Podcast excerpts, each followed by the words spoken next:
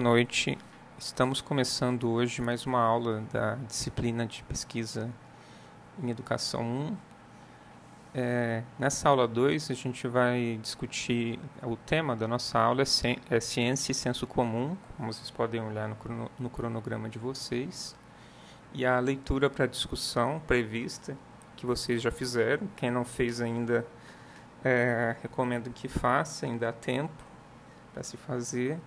É, é um texto do Rubem Alves, presente no livro do mesmo autor, intitulado Filosofia da Ciência, Introdução ao Jogo e Suas Regras, do ano de 2010. É, e a leitura é da página 9 à página 37. É, não é do livro todo, quem quiser ler o livro todo, é muito interessante também.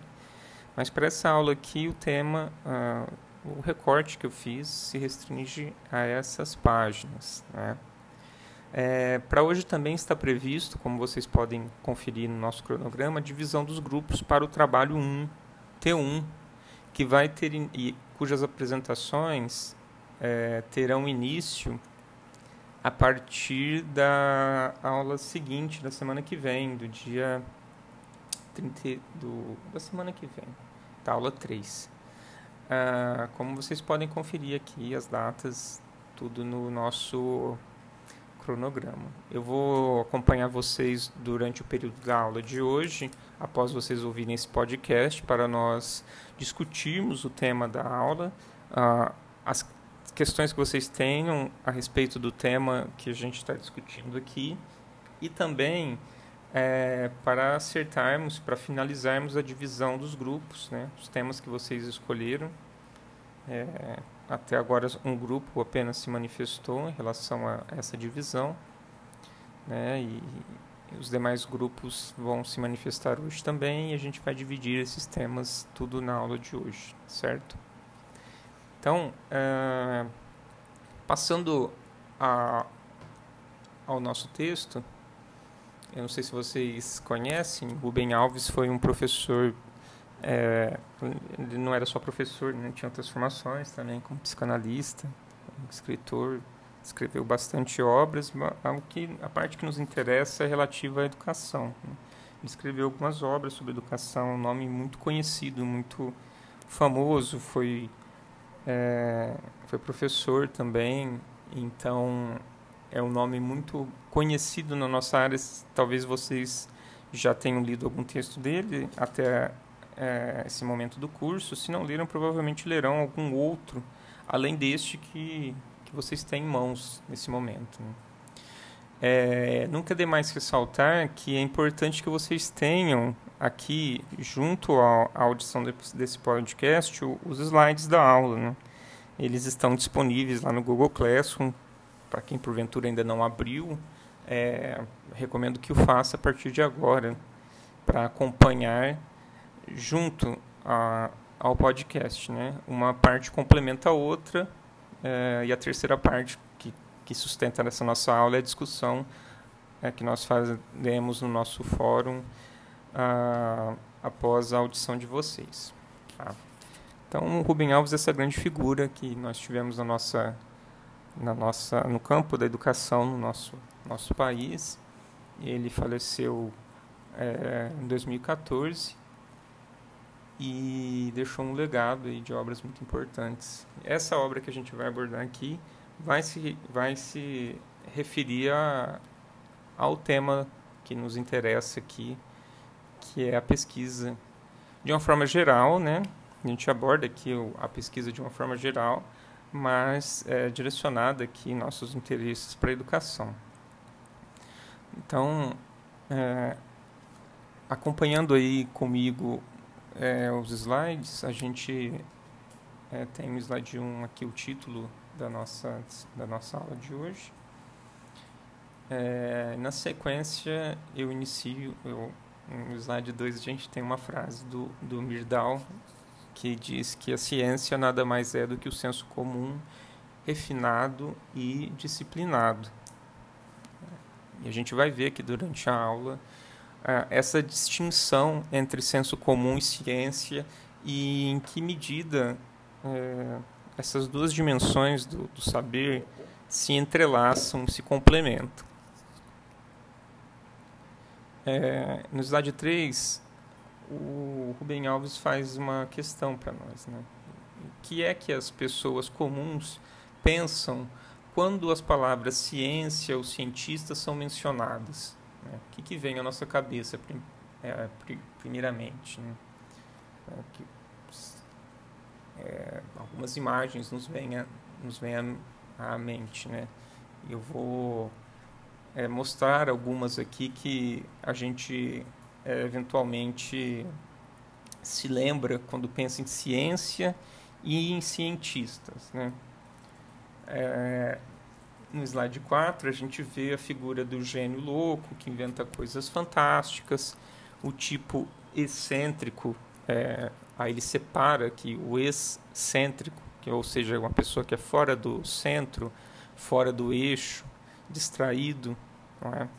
E a gente tem a imagem aqui famosa do Albert Einstein com a língua de fora, né?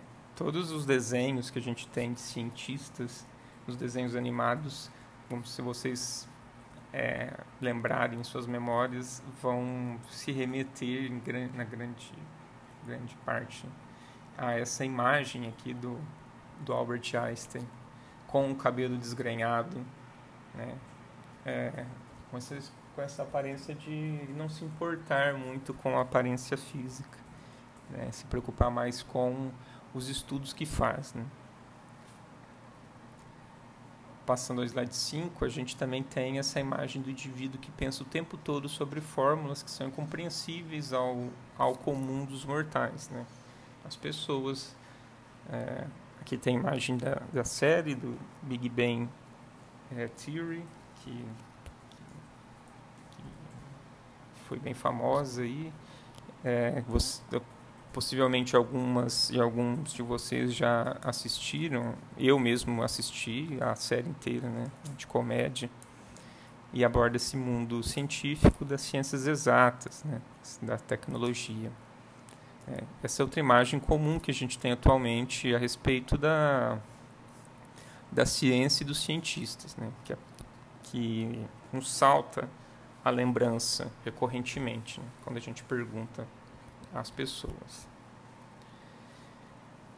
Aqui a gente tem é, uma imagem do Richard Feynman, do Feynman né,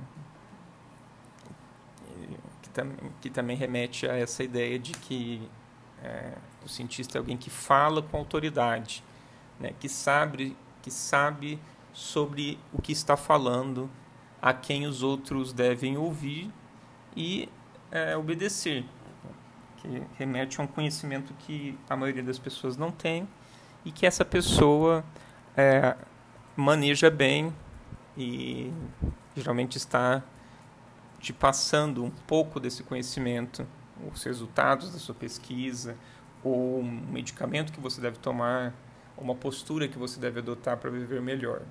Então, esse caráter de obediência também perpassa o mundo das ciências. No slide 7, a gente vê que os agentes da propaganda não são bobos, né?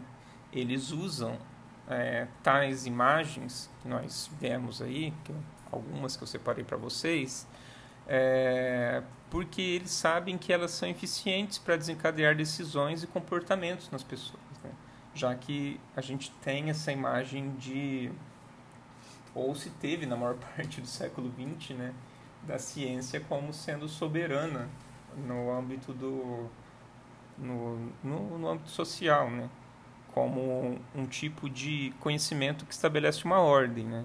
Eu falo no, no maior parte do século XX porque hoje em dia a gente vê bastante questionamento à ciência, né.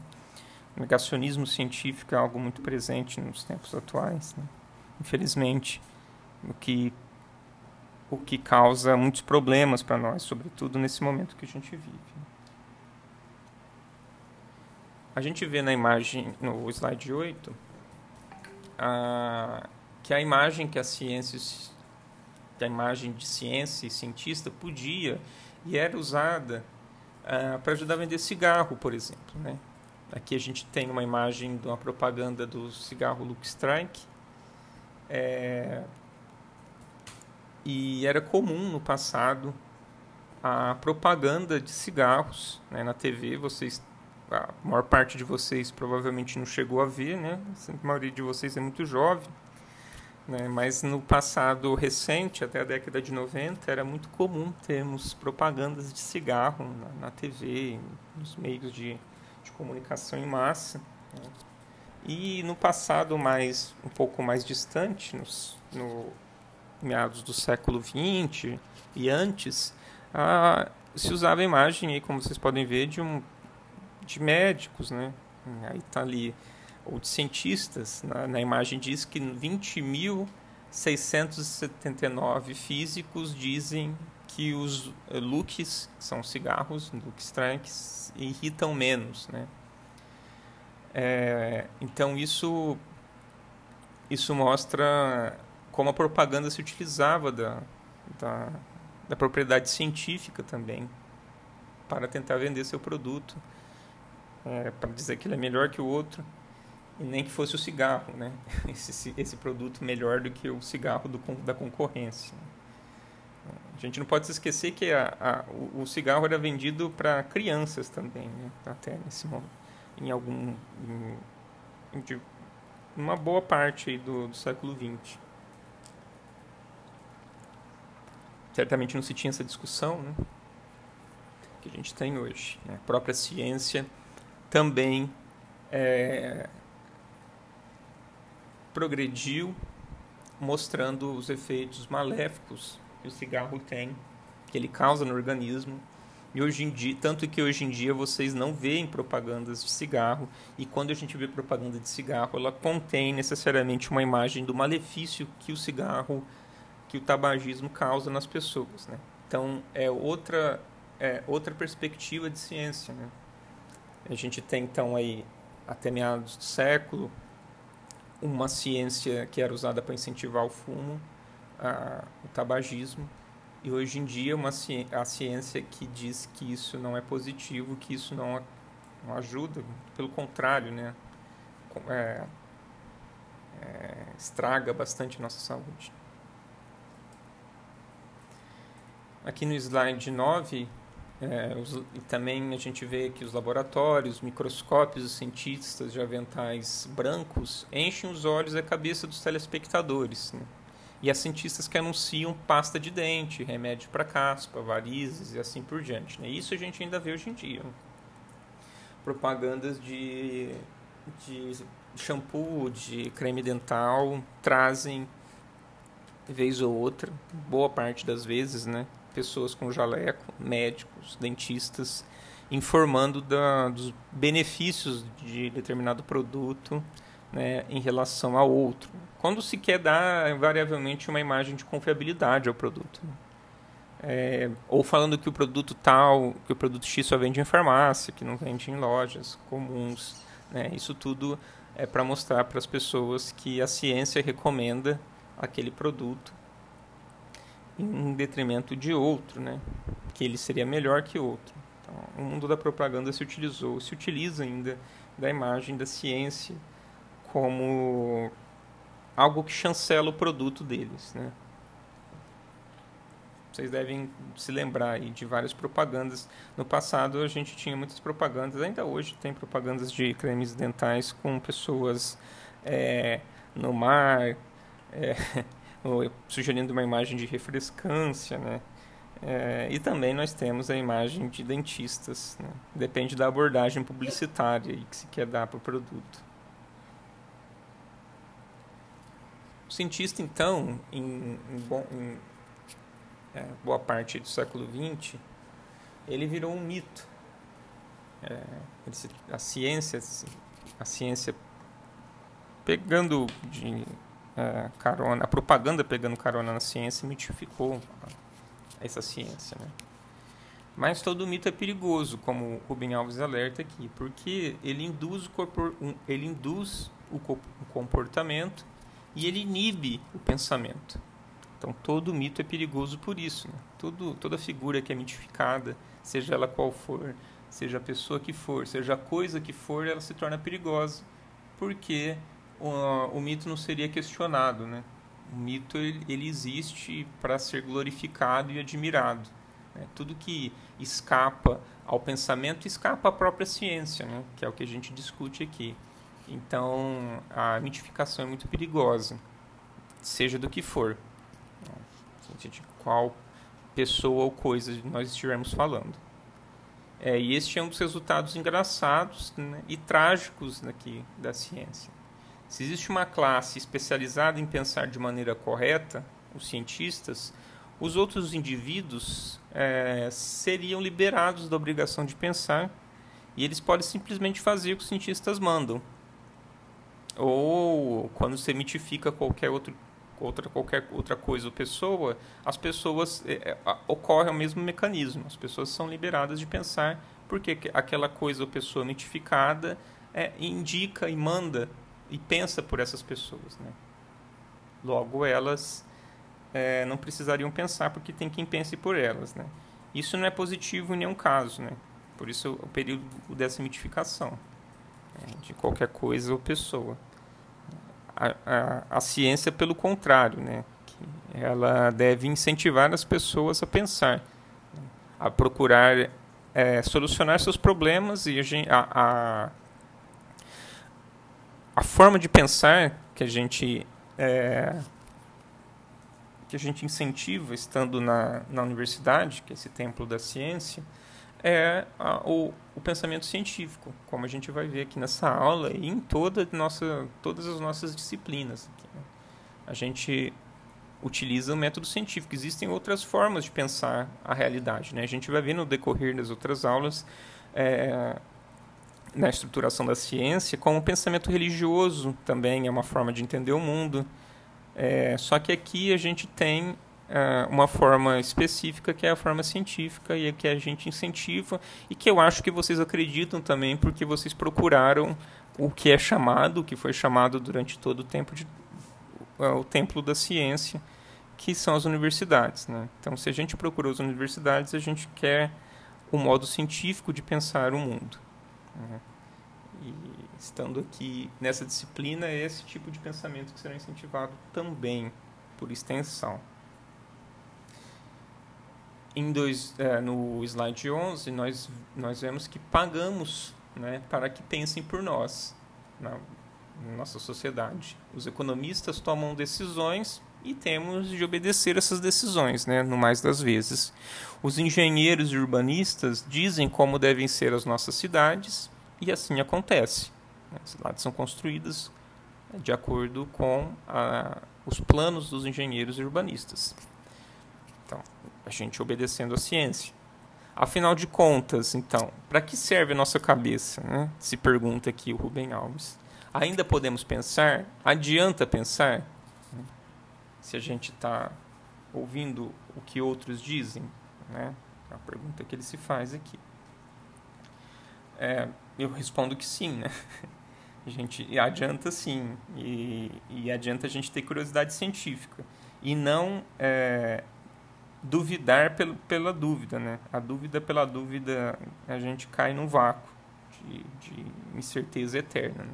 A gente duvida se a gente não acredita naquela coisa e busca responder aquela dúvida que temos dentro, do, dentro das regras do jogo, né? aqui no caso da, da ciência.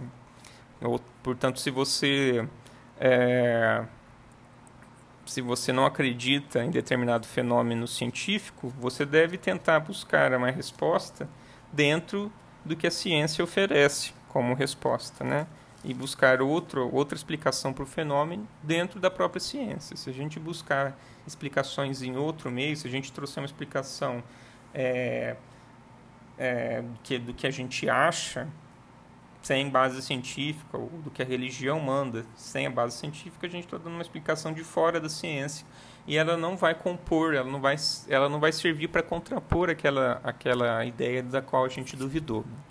Então, é, toda toda dúvida que nós temos em relação a, a uma ideia proposta pela ciência deve ser refutada ou endossada dentro do próprio campo científico. No slide 12, o Ruben Alves vai dizer que o pianista tem de dominar uma série de técnicas distintas e coordená-las para que a execução ocorra de forma integrada e equilibrada. É, imagine um pianista que, resol que resolva se especializar numa, na técnica dos trinados apenas, né? que não conhece toda, toda a, a técnica do piano, né? e só é, resolva estudar uma parte da, da, do piano, uma técnica apenas de, de tocar piano. O que vai acontecer é que ele será capaz de fazer esses trinados como ninguém. Só que ele não será capaz de executar nenhuma música, apenas os trinados. Né? Quando a gente se especializa em uma só coisa, a gente sabe fazer muito bem aquela coisa né, que a gente se especializou. E aí ele vai usar esse exemplo para falar como que a ciência se encaminhou, como os cientistas pensam hoje na atualidade, quando ele escreveu o livro, né? ali no começo da, do século 21. Os cientistas são como pianistas, ele vai dizer, que resolveram especializar-se numa técnica só. Imagine as várias divisões da ciência: né? física, química, biologia, psicologia, sociologia, entre outras, né?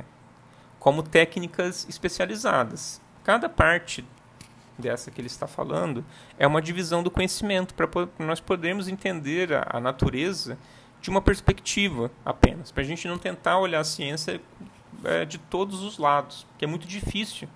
É, a ciência não, desculpe, a, a vida, né? o universo, o planeta, as coisas. Né? Não dá para a gente olhar tudo de todos os pontos de vista. Então, a ciência procedeu a recortes, a ciência procede por recortes. Né? A gente vai ver uma parte. A física vai se ocupar de uma parte dos fenômenos do mundo, a química de outro, a biologia de outro, a psicologia de outro, a sociologia de outro. Né? Então são enfoques diferentes que a gente dá para os fenômenos que acontecem no mundo.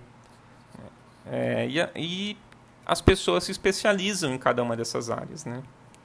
E passam a olhar, a saber mais, entender mais o mundo de acordo com aquela área. Né?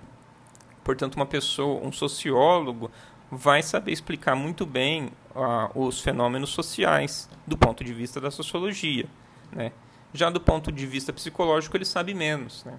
porque existem profissionais, existem pessoas, cientistas que se dedicam a pensar a psique humana. Né? Então, são enfoques diferentes. O que é importante é se reter aqui, ele vai falar mais adiante, a gente não ficar focado muito no micro, que é a crítica que ele vai estabelecer aqui. Né? Saber muito de pouco, né? saber tudo sobre o, o exemplo que, que que eu sempre uso é que a pessoa sabe muito sobre a pata do piolho da barba do Dom Pedro II e não sabe nada mais além disso. Se você se especializa muito em uma coisa muito micro, né? você não consegue olhar o todo, você fica só retido naquele micro. É. O importante é você ter relações com outras áreas, você conhecer o que as outras ciências dão pra, de explicação para aquele fenômeno que você quer entender e para os outros também né, no nosso entorno. É fazer a, a interdisciplinaridade, né, as outras áreas se integrarem para dar uma explicação é, de mais relevo para o fenômeno que se está tentando entender. Né. Então, é, o ideal é a gente, é, a gente fazer várias, é, ter várias, vários campos para explicar o mesmo fenômeno mas a gente não vai dar conta de todos esses campos. Né? É importante que a gente conheça, mas se aprofundar em cada um deles é muito difícil. Isso ficou por conta dos, dos renascentistas, de algum deles, né? de alguns deles. Leonardo da Vinci era um, um cientista que se dedicava a várias áreas, né? Mas aí são realidades específicas, são pessoas com realidades específicas. Não é o que se tem hoje em dia, né? Esses polímatas que a gente que a gente chama, né, que a ciência denomina, né, essas pessoas que se dedicavam a várias áreas. Né. Atualmente surgiu, foi publicado um livro do historiador inglês, que é o Peter Burke, que aborda justamente a, a vida desses, desses grandes cientistas é, que se dedicavam a várias áreas, o que hoje em dia já não é muito comum, né?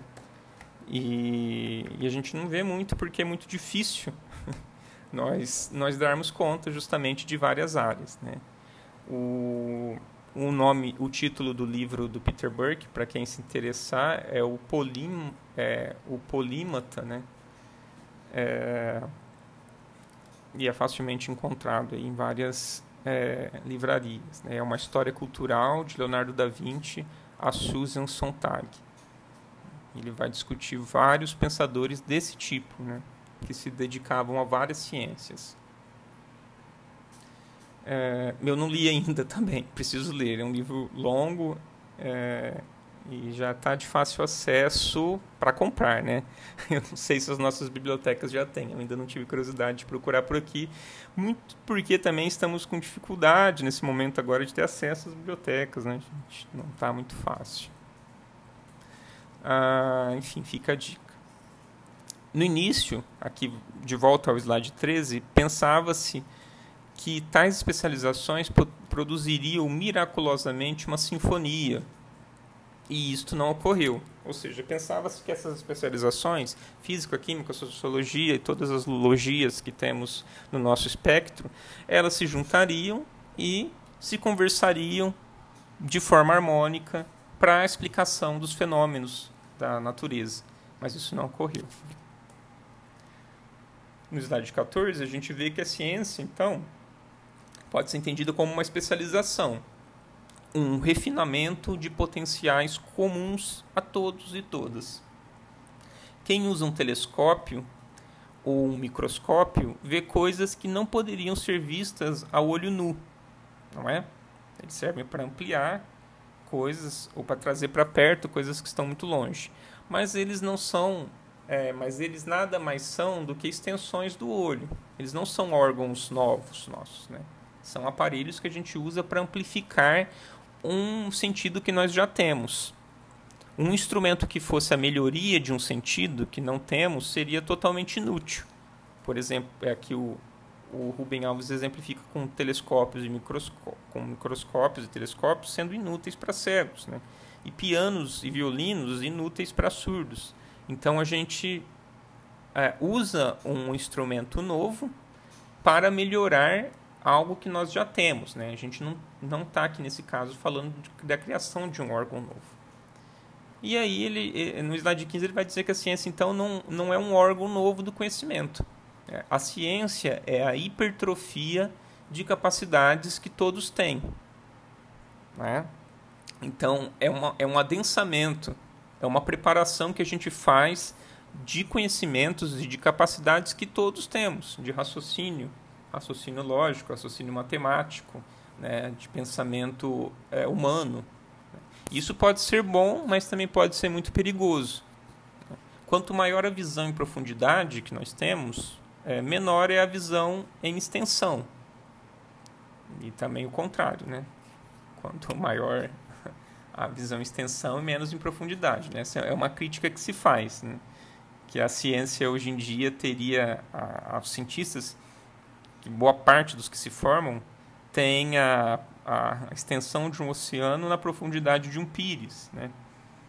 Então, é, sabem a superfície de muitas coisas, né? Mas sem se aprofundar muito em nada.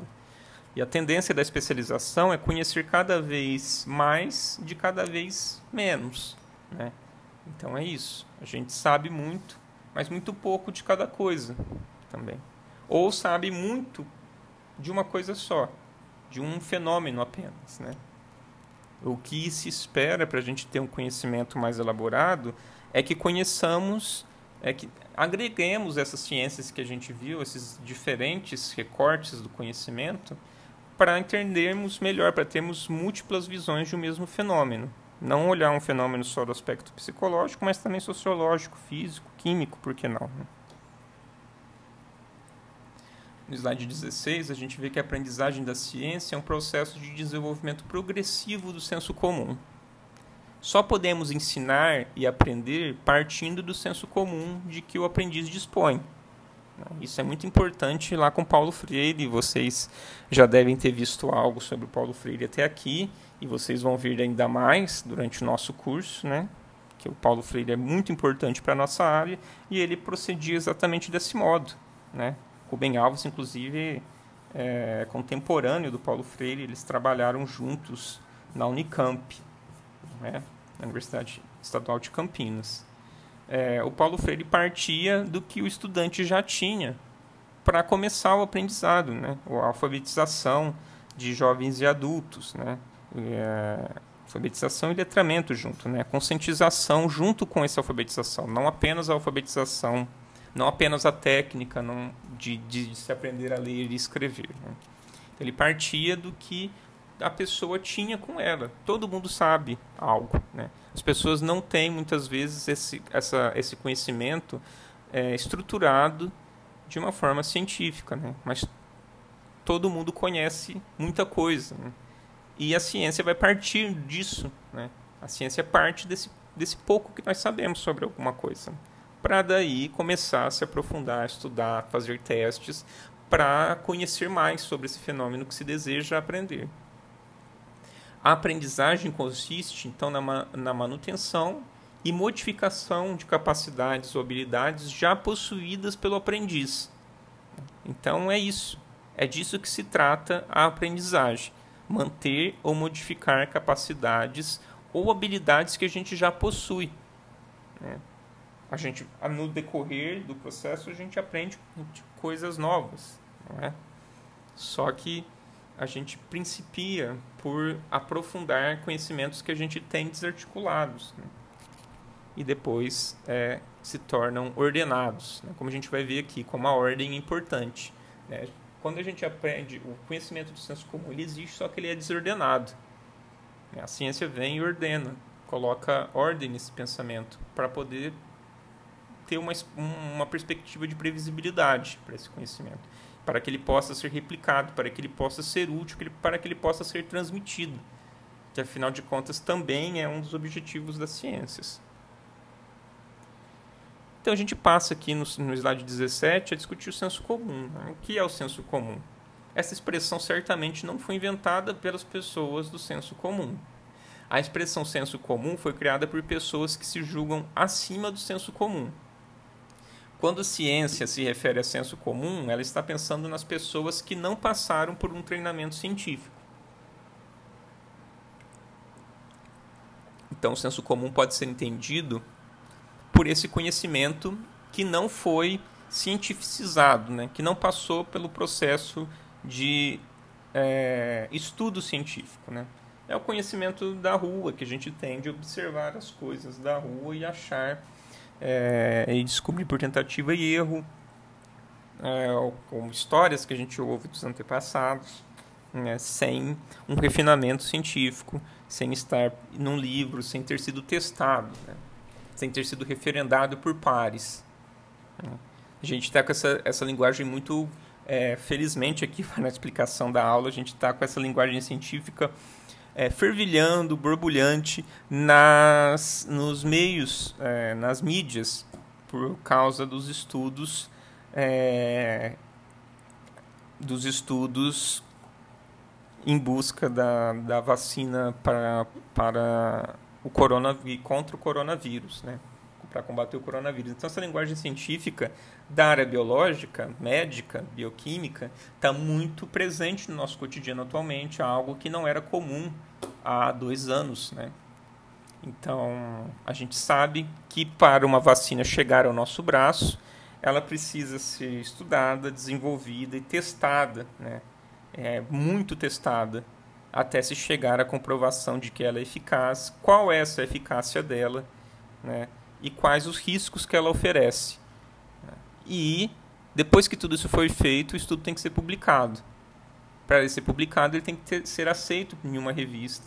Né? E essa aceitação se dá por pares. Né? As revistas é, reúnem grandes nomes daquela determinada área que vão ler o seu trabalho e vão dizer se ele e, e, vão avaliar se ele merece ou não ser publicado, se aqueles dados apresentados são válidos ou não. Isso não vale só para a ciência médica, para a biologia, para a bioquímica. Isso vale para todas as áreas científicas. Quando vocês forem é, submeter um trabalho para, para publicação, ele também vai ser avaliado por pares, seja em uma revista, seja em um evento científico. Revistas é, e eventos que não têm revisão por pares, que não têm comitê científico, têm uma validade menor, porque desobedecem a um critério científico é, que é estabelecido para todas as áreas. Né? Então, vocês também passarão por essa por esse crivo quando forem publicar um trabalho de vocês, vocês certamente publicarão trabalhos até o final do curso de vocês e, e espero que posteriormente também, né? Vocês estão se formando aqui como pessoas é, que respeitam a ciência e que aplicam esse saber científico e que uh, entendem a educação como uma área da, de aplicação desse saber científico. Né? Entendem a escola como disseminação dos, da, da ciência para os estudantes. Né? Então, é isso que a gente espera aqui, né? esse tipo de formação que a gente espera, e particularmente eu espero com essas disciplinas voltadas ao, ao pensamento científico. Chega no slide 18, o, é interessante que o Rubem Alves sempre tra nos traz exemplos é, muito interessantes. Quem lê o texto pode, pode perceber isso. E quem não leu, fica o convite novamente. Né? A gente não conhece o mundo, a gente não conhece a ciência se nós não lemos, se a gente fica à mercê de quem leu. Né? É, se a gente fica à mercê de quem leu, a gente só tem a explicação de quem leu e não pode confrontar a leitura que o outro fez porque não tem subsídios para isso. Né? Então, a gente só entende o mundo melhor se a gente lê a respeito do fenômeno. No caso aqui, nas nossas aulas, se vocês leem o texto, vocês têm condições de debater comigo e dizer, olha, você está falando besteira. Não é assim que, que o autor falou, eu não entendo dessa forma. Mas isso tudo tem que estar tá dentro, como disse, das regras do jogo científico. Né? Nosso debate só pode ser feito mediante a leitura estabelecida para a aula. Né? E vocês podem agregar outras leituras que vocês tenham também. Né? Mas para discutir determinado tema, a leitura é imprescindível e essencial. Vamos aqui ao exemplo do Rubem Alves, no slide 18. O exemplo: uma dona de casa vai à feira. Seu senso comum trabalha com problemas econômicos. Como adequar os recursos de que dispõe em dinheiro às necessidades de sua família em comida? É, é um senso econômico, então, acoplado às ciências humanas. Ela sabe do valor simbólico dos alimentos, não é? Então, existe ciência por trás desse pensamento, por mais que a pessoa não saiba disso. Né? Oferecer feijoada, por exemplo, como o Rubem Alves traz aqui, então jocoso, né? para uma sogra que tem úlceras, é romper claramente com uma política de coexistência pacífica. Se uma pessoa tem úlceras, se ela tem problemas estomacais, ela não vai poder comer uma comida pesada dessa, né? Então, a, a dona de casa que foi à feira e sabe que vai servir pessoas que têm úlceras, ela não vai comprar ingredientes para fazer uma feijoada, né? Ou vai fazer uma feijoada light, não sei, que não seja tão pesada. Né?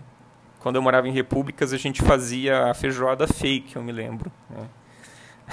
que era apenas feijão preto com louro e linguiça calabresa, né? Só para dar aquele ar, só para a gente lembrar que existe feijoada.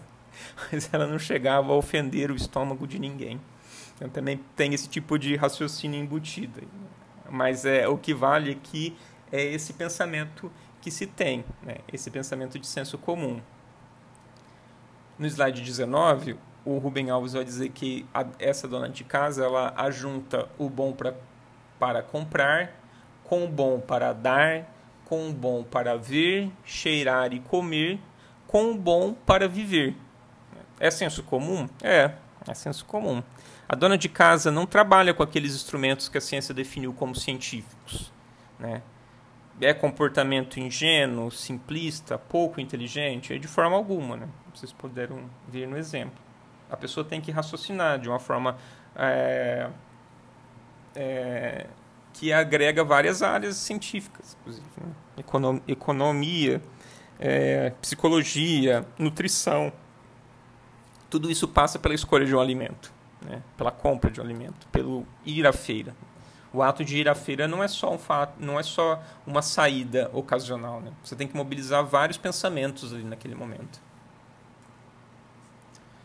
No slide 20, então, nós vemos que o senso comum pode significar, para a gente definir aqui previamente, tudo aquilo que não é ciência.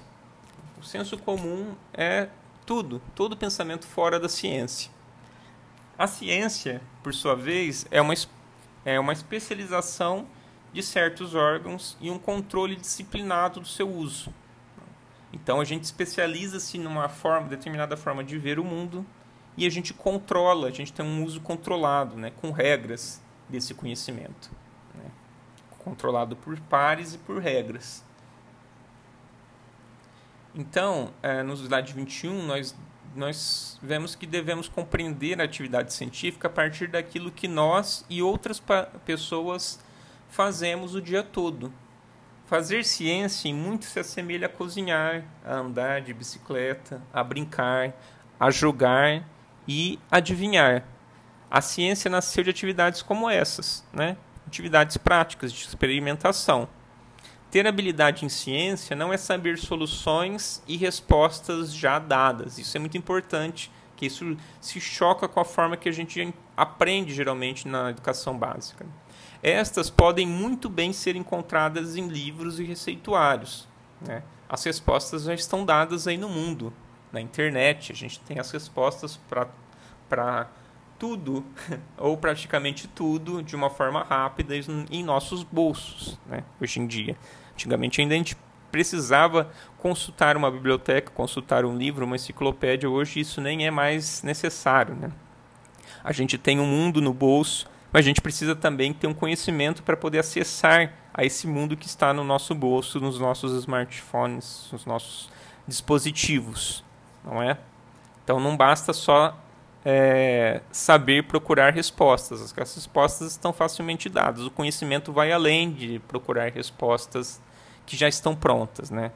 Conhecimento vai envolver a gente buscar respostas novas para problemas antigos, respostas novas para problemas que não existem também. É, desculpa, para problemas que já existem. Né? É, então o jogo do conhecimento é o jogo da busca. Né? A construção do conhecimento é o buscar a resposta. Né?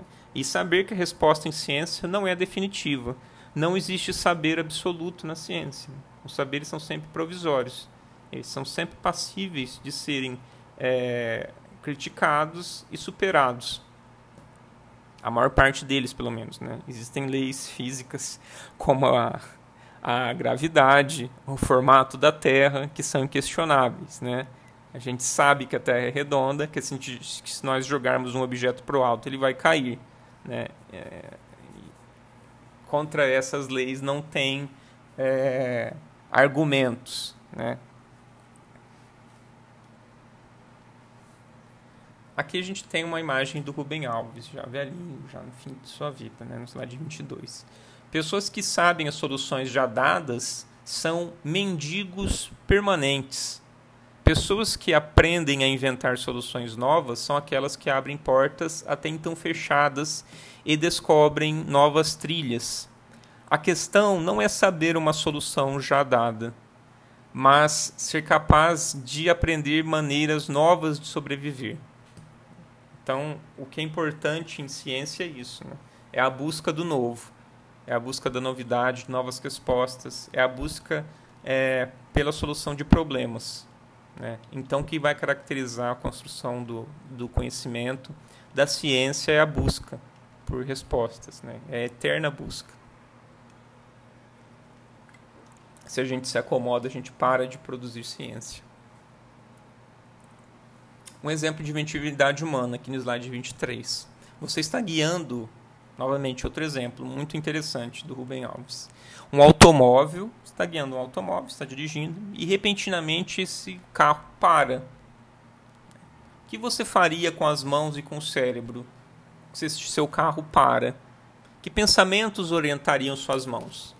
Vocês teriam uma ideia, sem ser mecânicos, julgando que ninguém aqui é, tem conhecimentos aprofundados de mecânica, que ninguém que trabalha numa oficina mecânica, vocês saberiam dizer, até mesmo quem trabalha, né? O carro pode parar, Claro que a pessoa que já trabalha com isso tem mais conhecimento acerca do que pode ocorrer, né? Agora eu, eu Jorge, professor de vocês, se meu carro parar na rua, eu fatalmente não saberei o que fazer com as mãos e com o cérebro. Eu vou abrir o capô, eu vou olhar, né? É, se tem algo saindo fumaça, se tem algo quente, né? Se o painel do carro indicou algo que eu não vi, ou se está indicando algum aquecimento, alguma coisa do tipo, mas eu também não vou saber consertar isso. Né? A gente tenta, né? É, tenta descobrir experimentando ali na hora. Né? É o defeito, então, que faz a gente pensar. Né? Não é a resposta pronta. Se o carro não tivesse parado, você teria continuado sua viagem calmamente, ouvindo música, sem sequer pensar que automóveis têm motores.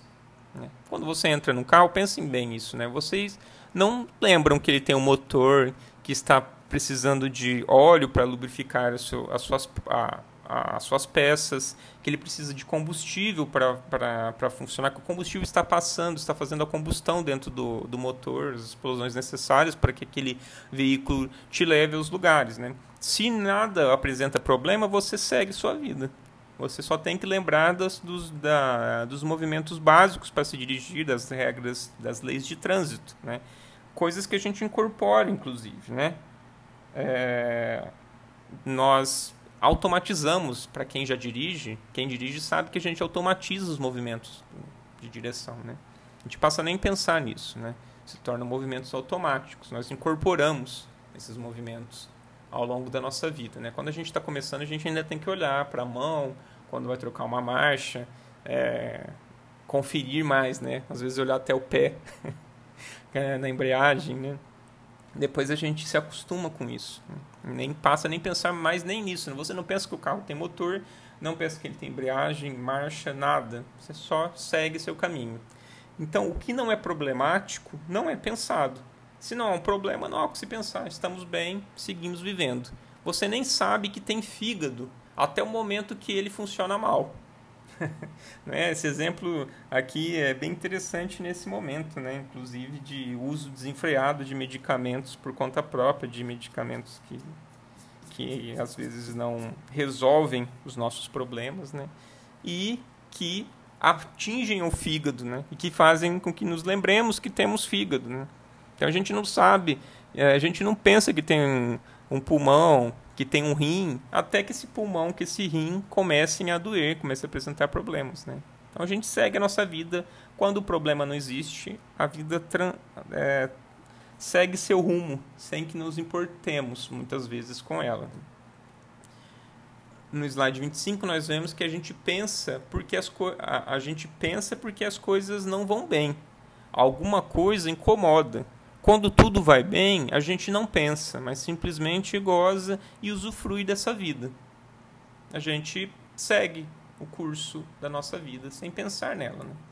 O que vai mover a nossa vida, o que vai nos incentivar a buscar, a fazer ciência, é um problema. Todo pensamento, podemos ver aqui no slide 26, começa com um problema. Quem não é capaz de perceber e formular problemas com clareza não pode fazer ciência. A gente, o, o cientista, a pessoa que tem um pensamento científico é aquela que é capaz de perceber e formular problemas com clareza. Né?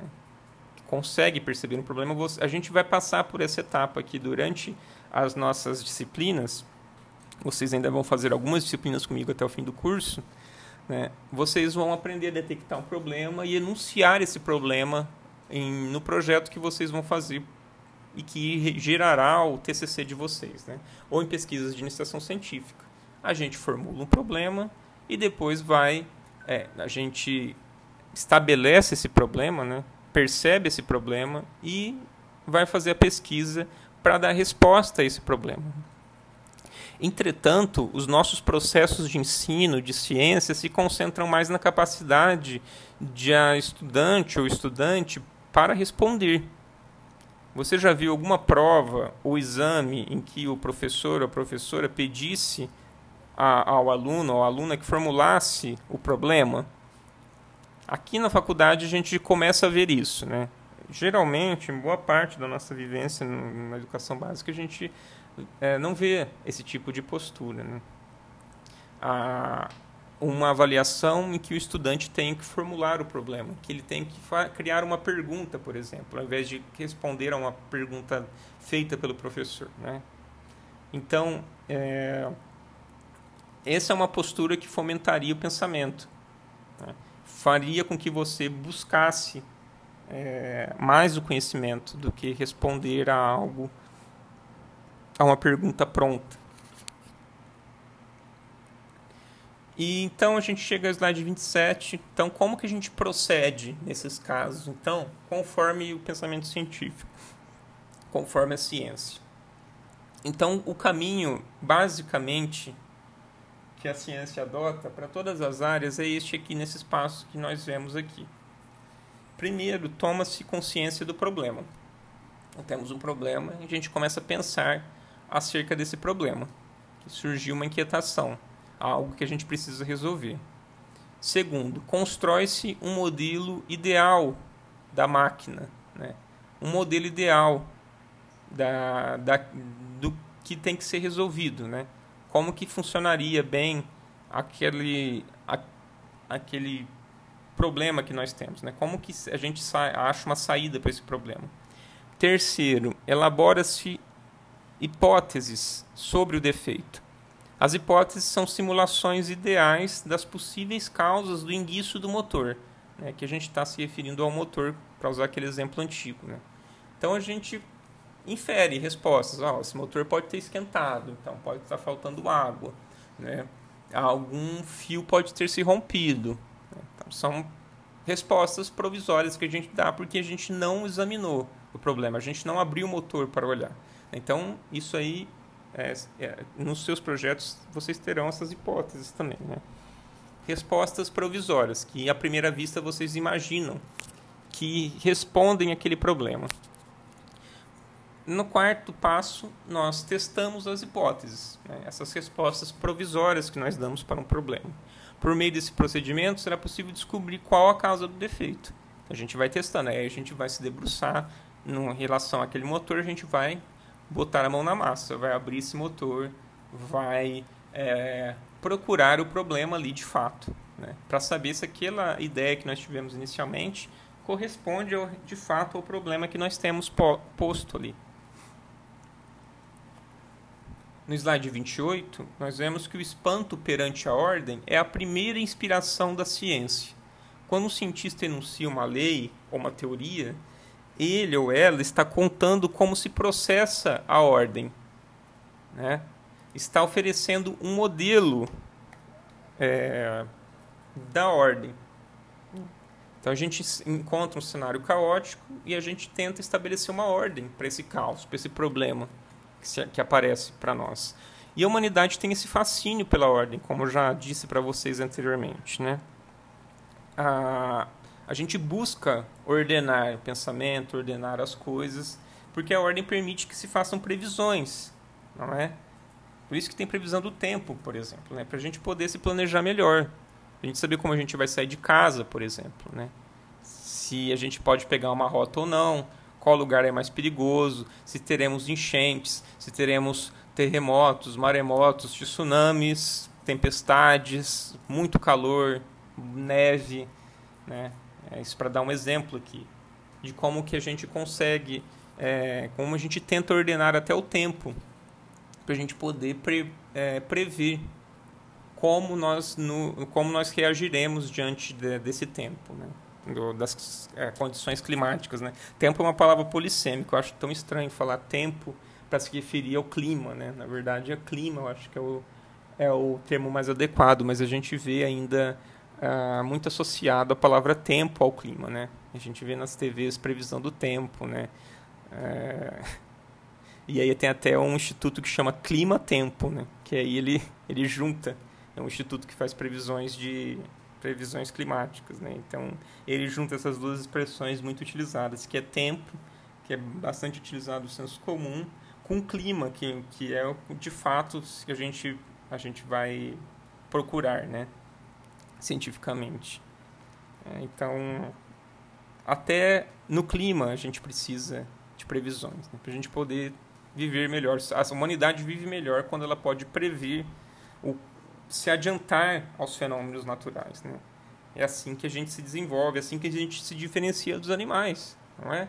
Nós temos a capacidade de fazer a, com que a natureza é, trabalhe para nós, ou que nós consigamos prever o que, essa, que a natureza vai trazer para nós. Né? Nós não vivemos à mercê da natureza, na maior parte das vezes, né? porque a gente tenta dominar a ciência, a, a natureza, nós tentamos nos adiantar aos fenômenos naturais e nós tentamos é, submeter a natureza às nossas vontades. Né? É o trabalho, né? É, o ser humano produz ferramentas e com a ciência, né?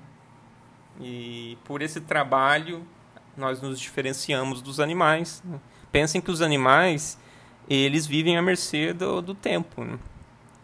É, eles não sabem a rigor é, quando vai chover, quando vai cair neve, quando vai ventar. Né? É, eles não, na maior parte das vezes, a maioria dos animais não constroem casas, ou a maioria dos que constrói é, podem construir ninhos, né, mas não casas da forma que nós conhecemos, né, edifícios, ou automóveis, veículos. Né. Então, o ser humano aprendeu a dominar a natureza. Né.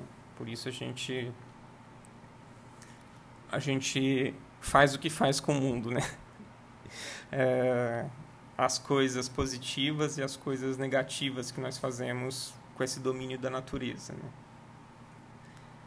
Agora, aqui no final do, do, do, do slide 28, é, ele poderá prever, ele, o ser humano, poderá prever como a natureza vai se comportar no futuro. Isso significa, e é, é isto que significa testar uma teoria. Ver se no futuro ela se comporta da forma como o modelo previu. Né? Então, assim, a, a, a teoria estabelecida dessa forma. Né? Se constrói um, um, modelo ideal de como, como aquela, aquele fenômeno irá ocorrer e se testa para ver se esse fenômeno de fato vai ocorre várias vezes da mesma forma. Isso, isso vai se aplicar mais às ciências é, exatas, né?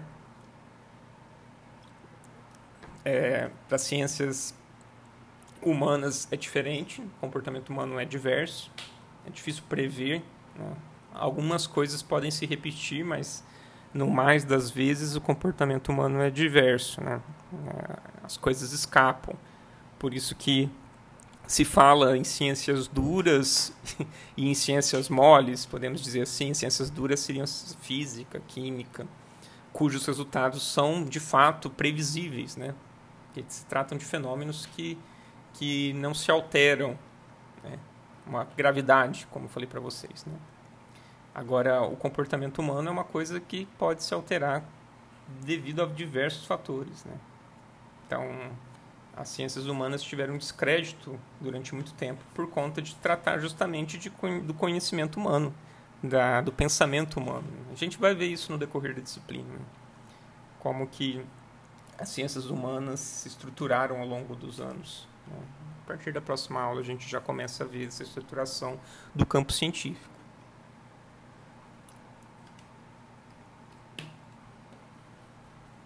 Então, no slide 29, nós vemos que procedemos de forma ordenada porque pressupomos que haja ordem.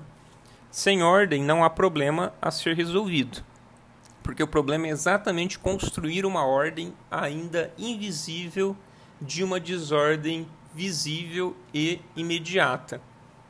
Então, a gente sempre vai buscar uma ordem, o ordenamento de um fenômeno. Então, a, o fenômeno, a realidade se apresenta de uma forma desarticulada, né? É, de uma forma caótica e a nossa tentativa com o pensamento científico é ordenar esse caos, é colocar uma ordem visível e imediata a uma desordem visível e imediata. Aqui no slide 30, então, finalizando, o conhecimento só ocorre, então, como a gente viu, em situações problema. Quando não há é, problemas não pensamos, né? Nós só usufruímos. A primeira tarefa que se impõe, portanto, é ver o problema com clareza. Quem, uh, quem não diz com clareza não está vendo com clareza. Dizer com clareza é a marca do entendimento, da compreensão. No slide 31, é, ele diz que enunciar com clareza o problema é indicar, antes de mais nada, de que partes ele se compõe. É a este procedimento que se dá o nome de análise. Análise. Né? Então, nós, é, nós dividimos o problema em partes né, para poder estudar, estudá-lo melhor. Né? É, isso que, é, é a isso que se chama análise. Né? Entender cada parte do problema se possível, né, ele informa aqui para quando é possível, né, represente o problema de forma gráfica. O desenho revela relações que permanecem escondidas na escrita e na fala. Né? É uma outra forma de nós pensarmos esse problema. Né? Fazer é, organogramas, né, no caso das nossas pesquisas, por exemplo. Né? É, é o que, é o que me surge aqui de, de exemplo.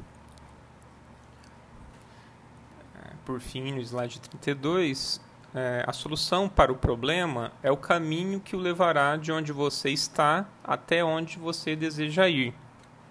É. Então comece com comece do desconhecido, do ponto onde você quer chegar. Né?